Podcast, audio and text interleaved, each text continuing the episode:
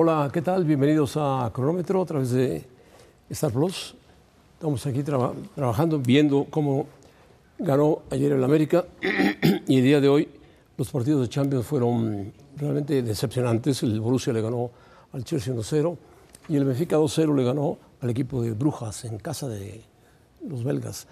Así que la situación, bueno, la Champions será buena hasta la próxima semana. Y el América ganó ayer, también ganó el City al Arsenal en un buen partido de fútbol. El Madrid descontó puntos ante el Barcelona, tratando de acercarse en la liga, que se ve difícil. Hay un escándalo arbitral muy fuerte en Barcelona. Ya platicaremos con Alex Pareja y, por supuesto, con David Faitelson. David. Hola, José Ramón, ¿qué tal? ¿Cómo estás? Sí, me parece que el- la gran nota del día le ha dado el partido del, del City contra el Arsenal. En Londres, el City ha logrado remontar al Arsenal cuando el Arsenal parecía ir enfilado para ganar la Liga Premier. Así que ha vuelto a tiempo el equipo, el gran equipo de Guardiola. Con un partido pendiente el Arsenal. Gol 26 de Haaland, del noruego, en la temporada, lo cual es, sigue siendo impresionante. Un partido pendiente correcto y también, José Ramón, un tema pendiente con respecto a una posible sanción que reciba el Una equipo de Pep severa Guardiola. ¿eh? sanción para el Manchester City. Y el Madrid ganó 4-0. Está a 8 puntos del Barça. Está a ocho puntos del Barça. O sea, la, la liga se va a definir en marzo cuando se enfrenten en el Clásico. El Madrid-Barcelona, claro. En- Bueno, ya hablaremos de eso, José Ramón. Y también, ¿qué otro tema tenemos por ahí? Ah, el tema de Cruz Azul todavía no se define.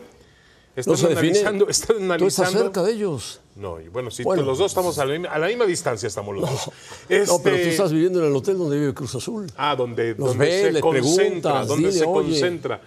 Y este, por ahora sigue al frente Ricardo del Tuca Ferretti, pero está analizando a Mohamed y también a Hugo Sánchez.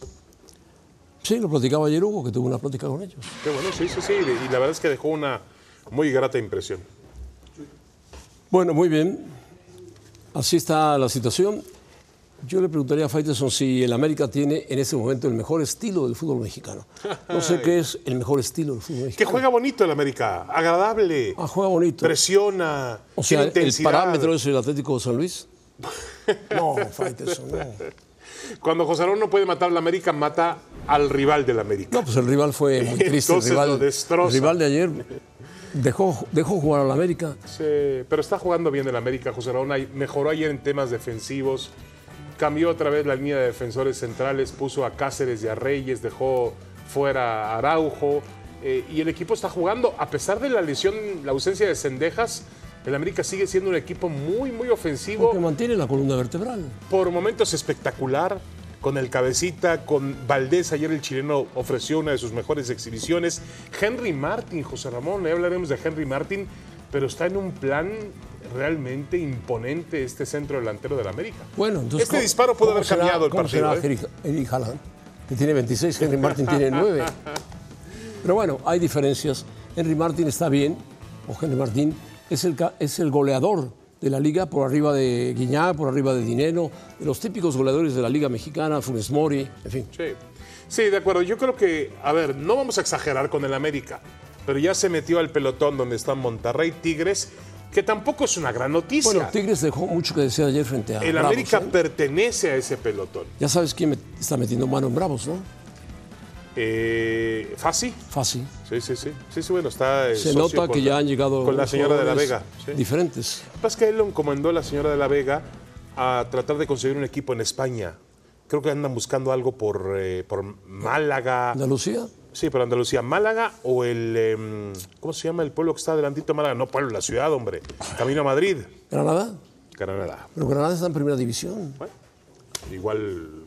No. Podría ser una oferta por el Elche, que el Elche se está cayendo a pedazos. Pero leche es de Bragarnik. Bragani- Bragarnik. Bragar. Bueno, a, a ver, José Ramón, en América necesitamos más pruebas para realmente medir a esta América. Sí. Sí. ¿Está jugando atractivo? Sí. ¿Tiene en Henry Martín al mejor futbolista de la temporada? Sí. Yo diría al goleador de la temporada, no al mejor. Está bien. Al goleador de la temporada. O sea, Henry Martín no es un jugador elegante ni es Tiene un- más goles que Guiñac hoy en día. Perfecto. Normal. Guiñac no es el. Tiene más goles que Berterame y que Funes Sí, Mori. Bueno, porque se los han distribuido entre ellos. bien. Berterame, Funes Mori y Aguirre. Sí, de acuerdo. Pero bueno, a mí parece que los tres van encaminados por el título: Tigres, América y Monterrey. Bueno, a ver, hablábamos de si, si Henry Martin es el mejor nueve mexicano. En ese momento sí. No, por encima de Santi Jiménez. No, pondría a Santi Jiménez. Lo que pasa es que Santi Jiménez la gente no lo ve porque juega en Holanda. Juega en Países Bajos con el Feyenoord. Pero está haciendo goles muy buenos. Eh, No, muy Santi bien. Jiménez es un jugador que remata de cabeza, que le pega bien con la izquierda, le pega bien con la derecha. Es muy fuerte, lo han hecho estar más fuerte allá en, en los Países Bajos. Me parece que no fue tomado en cuenta lamentablemente por Martino, pero bueno, ya lo de Martino quedó en la historia, fue un desastre. Y entre él y Henry Martín van a, a pelear por el puesto con Diego Coca. Si no es que Coca naturaliza a Quiñones. No, no, bien, no empecemos con bueno. eso. Ahora, yo creo que eh, en este momento yo le doy a Santi Jiménez el respeto por jugar en un fútbol de mayores De dimensiones. mayor calidad. De mayor calidad y además es increíble, aunque no es titular, los minutos que ha estado en la cancha, Los aprovecha. exactamente, eh, y el número de goles que ha hecho demuestran que se ha adaptado rápidamente al fútbol de la liga, la liga holandesa. Para mí, José Ramón, la- yo creo que la idea del fútbol mexicano es que Santi Jiménez sea el centro delantero titular en el 2026. Tiene, el plan, Tiene es condiciones, plan. tiene Sí, condiciones, claro. tiene físico, tiene, Pero a ver, va a aprender mucho. hay cosas que pasan. No pensábamos que Jiménez iba a llegar a plenitud al Mundial y tuvo Bueno, aquel incidente. Tuvo un incidente que lo bajó lamentablemente y que lo va a hacer salir del Wolverhampton. No pensábamos que Chicharito podía haber aguantado un mundial más y se tuvo, tuvo otro incidente. otro tipo de incidente. Bueno, entonces modo, vamos a ver. Ahora, hay que. eh, Espero que Santi Jiménez no tenga ni Henry Martín no, no, tampoco, no. ¿no? Hay que alabar mucho la carrera de Henry Martín. Viene de Tijuana, lo trae el Piojo Herrera al América. No teníamos mucha confianza y realmente le ha hecho una carrera muy valerosa. Estar en el top 10 de goleadores del América no es nada, nada despreciable. ¿eh? No, no, no es despreciable. No, yo te veo así como, como No, que lo- no, no. no te gusta Henry Martín. Nunca te ha gustado. Sí, O sea, es un, es un- no es un futbolista elegante. No, es, no es elegante. Vamos, no es Romario, José Ramón. no, no, por supuesto, no es Romario. No, No es Raúl González. No, tampoco, tampoco, Bueno, tampoco. Pero eh, a su estilo, con sus virtudes y defectos, es un jugador que te llegó, rinde. Llegó a 77 goles, por eso se metió al top 10. Superó a Gonzalo Farfán, que nunca fue centro delantero.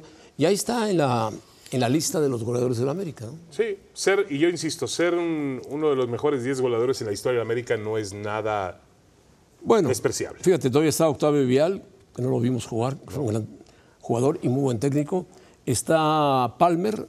no lo- lo tú- vimos tú- jugar. Sí, yo lo vi jugar a Palmer un poco.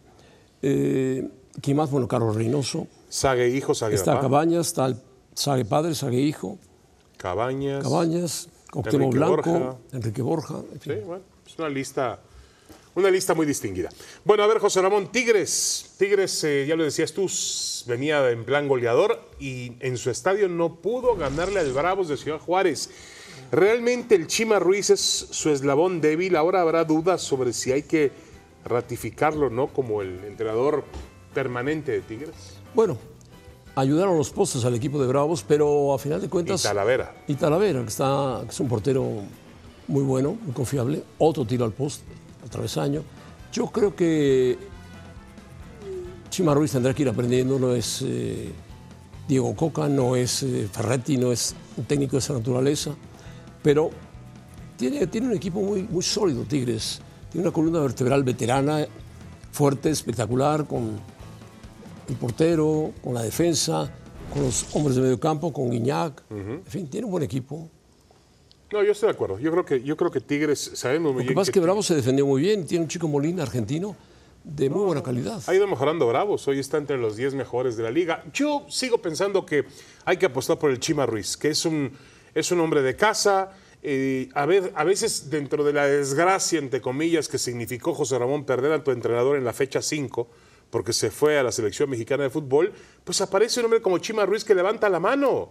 Tigres debe darle oportunidad, tiene un equipo, tiene jugadores veteranos que pueden ayudar muchísimo. No, Nahuel, yo pienso que Pizarro, se va a quedar, Guiñac. se va a quedar. Ojalá se quede Se va a quedar Chima Ruiz. tiene que sacar provecho a ese gran plantel Pero que tiene. Tigres estará buscando seguramente algún técnico para la próxima temporada. Si Chima Ruiz falla. Sí, bueno. La idea, Esperemos que no ver, falle, pero, que no José falle. Ramón, en Tigres se falla no siendo campeón. Bueno, Es la realidad. esa es la realidad. Con el equipazo que tiene, con la inversión que tiene. Igual se falla en Monterrey, igual se falla en América. Sí, sí, sí, en Cruz Azul ya, ya se falló.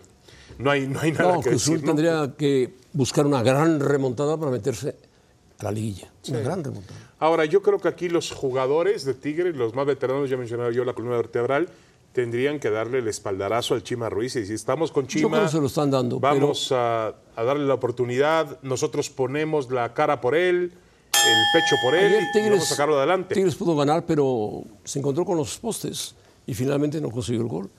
Y bueno, Tigres es un equipo veterano también, los jugadores se cansan. En fin, Bueno, esta noche juegan Chivas Tijuana, José Ramón. Chivas Tijuana. Jornada de media semana. Chivas no ha ganado en Pueden casa. arruinar el debut, de, ¿Del el Piojo? debut del Piojo. Debuta en el Akron. Debuta en el Akron, donde Chivas no gana. Chivas juega mejor de visitante que de local. Es urgente para Pauno, Paunovic, que Chivas saque resultados en casa. Eso le ayudaría a meterse entre los ocho mejores. Si Chivas consigue ganar en casa, sumaría puntos muy importantes. Sí. Yo creo que Chivas es favorito. Viene de una buena exhibición en Guadalajara. Muy Frente al buena. Pachuca, sí. El- en la casa del campeón me atrevo a decir que fue mejor que el campeón del fútbol mexicano. Y yo creo que eso le va a dar confianza. Obviamente, eh, estrena entrenador el equipo de Tijuana. El Piojo conoce la plaza. Me imagino y estoy seguro que habrá analizado el potencial del equipo que tiene. Tiene un equipo habrá para que estar ver está mejor. ¿no? motivado el piojo no está motivado. Bueno, viene de, de perder a la selección. Y te quiero decir una cosa: si él hubiera esperado un poco más, hubiera estado en la lista para dirigir a Cruz Azul. ¿eh? Seguramente, Indudablemente. indudablemente. Es más, yo creo que él, si hubiera tenido un poquito más de paciencia, Hubiera sido el favorito. hubiera sido el favorito. Por Sí, encima sí, de todos sí, los que están, ¿no? Bueno, escogió Tijuana o lo llamaron de Tijuana y se fue. Sí, yo creo que Él escogió. ya dirigió Tijuana. Ella dirigió Tijuana, tiene una gran relación con Jorge Alberto Han, que tiene un cada día más poder y poder, porque está ahí muy cercano a Alejandro Iragorri, muy cercano a Emilio Azcárraga. Entonces él sabe que en algún momento dado, cuando si Diego Coca flaquea, ahí está el relevo en Tijuana. Bueno, José Ramón. Ahí está el relevo. Sí, sí, Tijuana. que puede, que puede de alguna manera fallar o no el plan Coca, ¿no? Sí, el plan de Diego. El plan de Diego, correcto, sí, para, para, para dejarlo más este, elegante. Diego, Diego, Diego Martín Coca. Martín Coca. Ahora, volviendo con el Guadalajara, y yo estoy esperando el regreso de JJ Macías, ansiosamente, Lo anuncian para principios de marzo. pues ojalá que esté, que esté listo. Y bueno, el Pocho Guzmán cada día mejor, hay que decirlo así. Sí, cada día Aporta mejor. más, integra más. Y este equipo no olviden que va a recibir en la parte final de temporada el regreso de Alexis Vega. En Sí, un momento que importante. podría inyectarlo, inyectarle potencia, gol en la parte final, esperando que regrese bien Alexis Vega. Me quiero adelantar un poquito a un tema que tiene que ver con Chivas, José Ramón. El 6 de mayo se juegan los, la reclasificación del fútbol mexicano. Ya está hablando de mayo. El 6 de mayo, Amauri Vergara parece estar dispuesto a rentar el Marzo, estadio. abril, mayo. Está dispuesto a rentar el estadio para que Saúl El Canelo Álvarez haga una pelea ahí de campeonato mundial contra un inglés se llama John Ryder En mayo, el 6 de mayo, sábado 6 de mayo. Si Chivas va a la reclasificación, termina entre los número 5 y número 8, va a recibir en casa la reclasificación a un solo partido. Y no tendría su estadio porque va a estar el Canelo. pues que juega el domingo en la noche. Pero a pesar de que el estadio se va a maltratar mucho, con la Bueno, gente lo va a pisar, depende- la gente depende cómo ringside. No, se maltrata. Lo arreglen. Yo creo que a Mauri tiene que mandar al Canelo al Jalisco. No, con todo respeto, tiene que guardar la posibilidad de que Chivas sea un puesto de- del 5 al 8. Chivas no creo que esté entre los primeros cuatro. Correcto. Y si juega el viernes en la noche Puede ser. Y después ya montan, que no es difícil montar No, un no, ring no, no, y no. tapar bien. el- Está bien, no hay ningún problema. ¿Quieres que pueden Chivas jugar a las 6 y el Canelo boxear a las 9? No, no, eso, eso es imposible. Pero ya ha pasado en otras jugar un ocasiones. día antes o un día después. ¿no? Sí, el día después no lo veo porque maltratan la cancha. Y luego, si esa cancha se maltrata y Chivas está en liguilla, también afecta, José Ramón. Pero bueno, está bien. Bueno, lo yo que, no entiendo quieres, que. lo que tú no quieres es que el Canelo pelee en Guadalajara. No, yo creo que el estadio es de Chivas, no del Canelo. Por eso, pero bueno, si a Mauri Vergara lo quiere llevar como un espectáculo, Sí, no, y acuérdate que todo es un negocio y finalmente el ¿dónde estadio. nació el Canelo? Sí, ahí en Guadalajara, correcto. Guadalajara. Bueno, vamos a, a la Premier y el escándalo del Barcelona.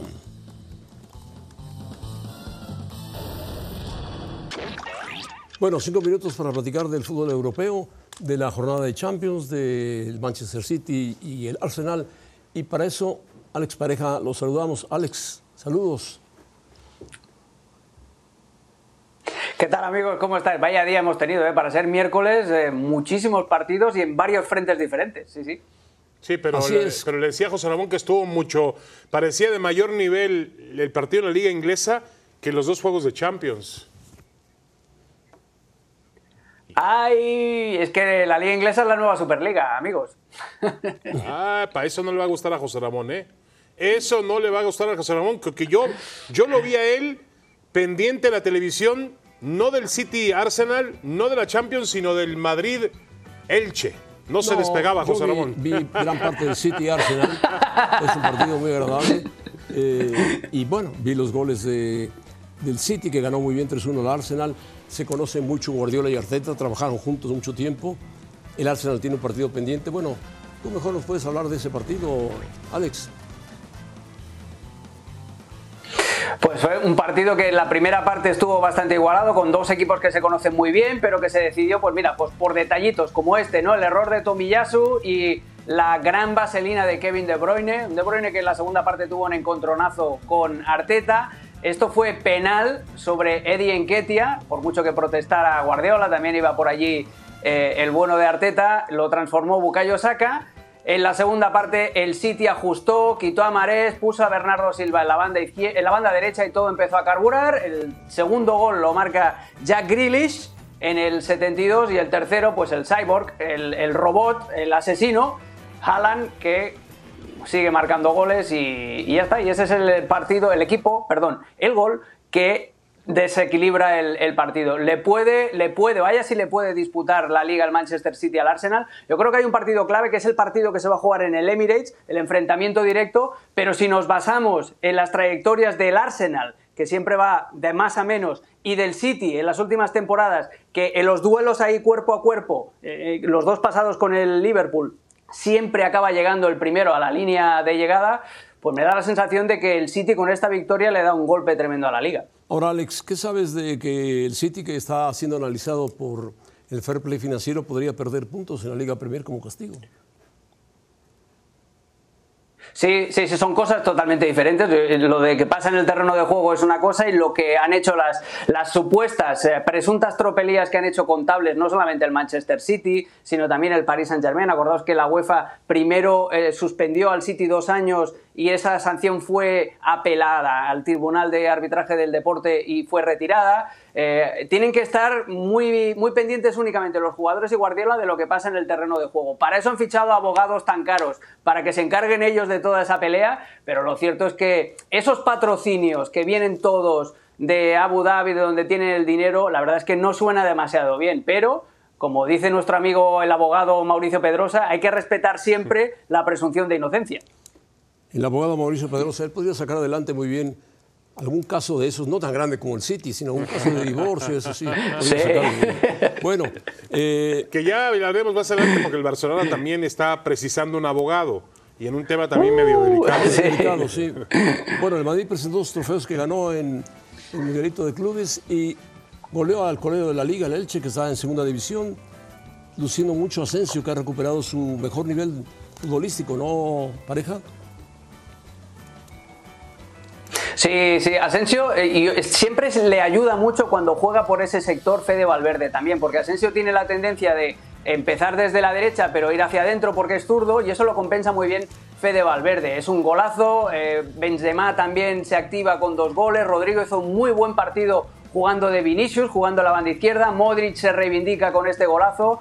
Así es como se tienen que jugar los partidos trampa, eh, sin dar ningún tipo de opción al rival de que te dé la sorpresa y además levantando el nivel a, tema individual, ¿no? Todos estos jugadores que os he dicho. Y encima mantiene la portería cero, pues esos ocho puntos eran los que necesitaba el Madrid para seguir más o menos con vida con el Barça. Ahora, Alex, eh, José Ramón y yo coincidíamos al comienzo del programa que eh, la liga se va a definir en el Camp Nou, en el, en el clásico. Ahí se puede definir la liga, o tendría que definirse.